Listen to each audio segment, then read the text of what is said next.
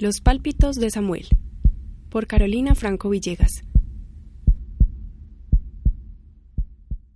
Se despierta cada mañana cuando siente la vibración de su celular. Apaga la alarma y se dedica a observar el amanecer y los pajaritos jugueteando junto a su ventana.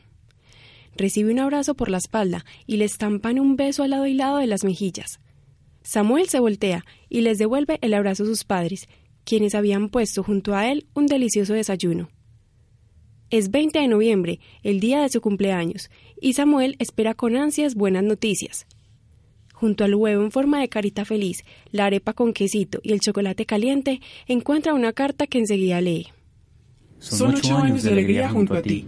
Gracias por tus sonrisas imborrables y tu forma tan única de ver el mundo. Hoy queremos que renazcas y vivas lo que por ocho años se te ha hecho imposible sentir. Te aman tus papás. Samuel se siente pleno de felicidad. Sabe que el tan esperado día ha llegado. Se arregla rápidamente con una amplia sonrisa. Usa un saco verde oscuro y botas de estilo militar. La pinta perfecta para el clima templado que hace en la ciudad de Medellín en este mes de noviembre de 2014. Sale en el carro junto a sus padres para la clínica Medellín del Centro, donde el doctor Carlos Restrepo lo lleva atendiendo por varios años. Es un profesional muy simpático, estrecha su mano con fuerza, haciéndole sentir a Samuel que le da mucha alegría volverlo a ver. Saluda igualmente a sus padres, mostrando en su expresión casi que las mismas ansias que expresaba Samuel desde que había leído la carta del desayuno. Con tono suave y exagerando la dicción, le dice a Samuel que se siente para comenzar el examen. Samuel no siente miedo, pues ya conoce el extraño aparato con forma de nevera que le ayuda a saber cómo van las cosas. Entra en la cámara amortiguada con bastante experiencia y confianza. Se sienta enfrente del cristal, donde puede notar al otro lado a la fonoaudióloga que sacude su mano para saludarlo. El joven responde con una sonrisa. Las indicaciones que siempre le han dado a Samuel son las mismas, pero los resultados nunca habían mostrado cambios desde que había iniciado con estas pruebas.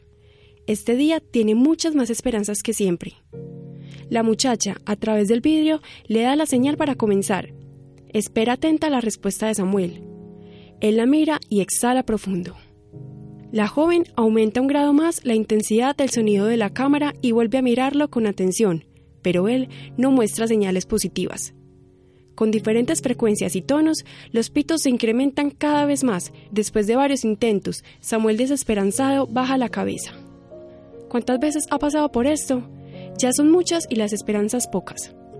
El examen de la cámara amortiguada es llevado a cabo en niños a partir de los 3 años de edad para poder obtener resultados prácticos. Samuel ya tiene 8, pero aún no entiende por qué solo oye las pulsaciones de su corazón, retumbantes y sonoras, marcando el ritmo de su día a día. El doctor Restrepo revisa los resultados mientras frunce el ceño. Para él hay algo extraño que no logra entender. Ocasionalmente salen resultados como este. Es raro. Aquí me muestra que el joven Samuel puede escuchar, pero él nos demuestra totalmente lo contrario. Los padres de Samuel siempre han guardado ilusiones en su corazón, pues ajustan ya cinco años de llevar a su hijo a estas terapias. El especialista les comenta una nueva opción tecnológica que pueden implementar para su hijo. Se trata de un dispositivo programable que se implanta en los oídos de los pacientes con el fin de posibilitar la audición de manera gradual por medio de estímulos en el cerebro. En cuanto los padres de Samuel escuchan al doctor hablar de esta opción, no dudan en aceptar su instalación inmediata.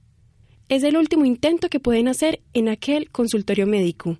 Samuel no entiende muy bien qué es lo que están hablando los adultos, sus ojos recorren con agilidad los labios del doctor, quien, entre otros movimientos, destapa una caja delicada y expone al público, como si fuera un show, un audífono digital multicanal. El doctor se acerca al chico y en cuestión de segundos instala el aparato en cada oído, sin proporcionar dolor ni molestias. No hay interés en el joven Samuel. Lo único que esperaba el día de su cumpleaños era poder recuperar la escucha, pero ahora se da cuenta que va a tener que conformarse con observar las maravillas del mundo a través de sus ojos cafés. Está listo para recibir la señal de salida, pero de un momento a otro levanta la cabeza tan rápidamente que el médico piensa que se ha lastimado. Samuel voltea su rostro y con los ojos encharcados asiente mientras mira al doctor con emoción. Exacerba sus movimientos, salen sonidos culturales de su garganta que se reconocen como un sí rotundo y con profundidad. Se concentra en el segundero del reloj de pared. El ritmo visual al que estaba acostumbrado ahora coincide con un golpecito seco. No puede creer lo que está sintiendo por dentro. Al mismo tiempo, se toca la garganta. Reconoce por primera vez el sonido de su voz. Es hermoso pero confuso. Aterrorizado, mira a sus padres. Ellos lo observan con muchísimo más temor.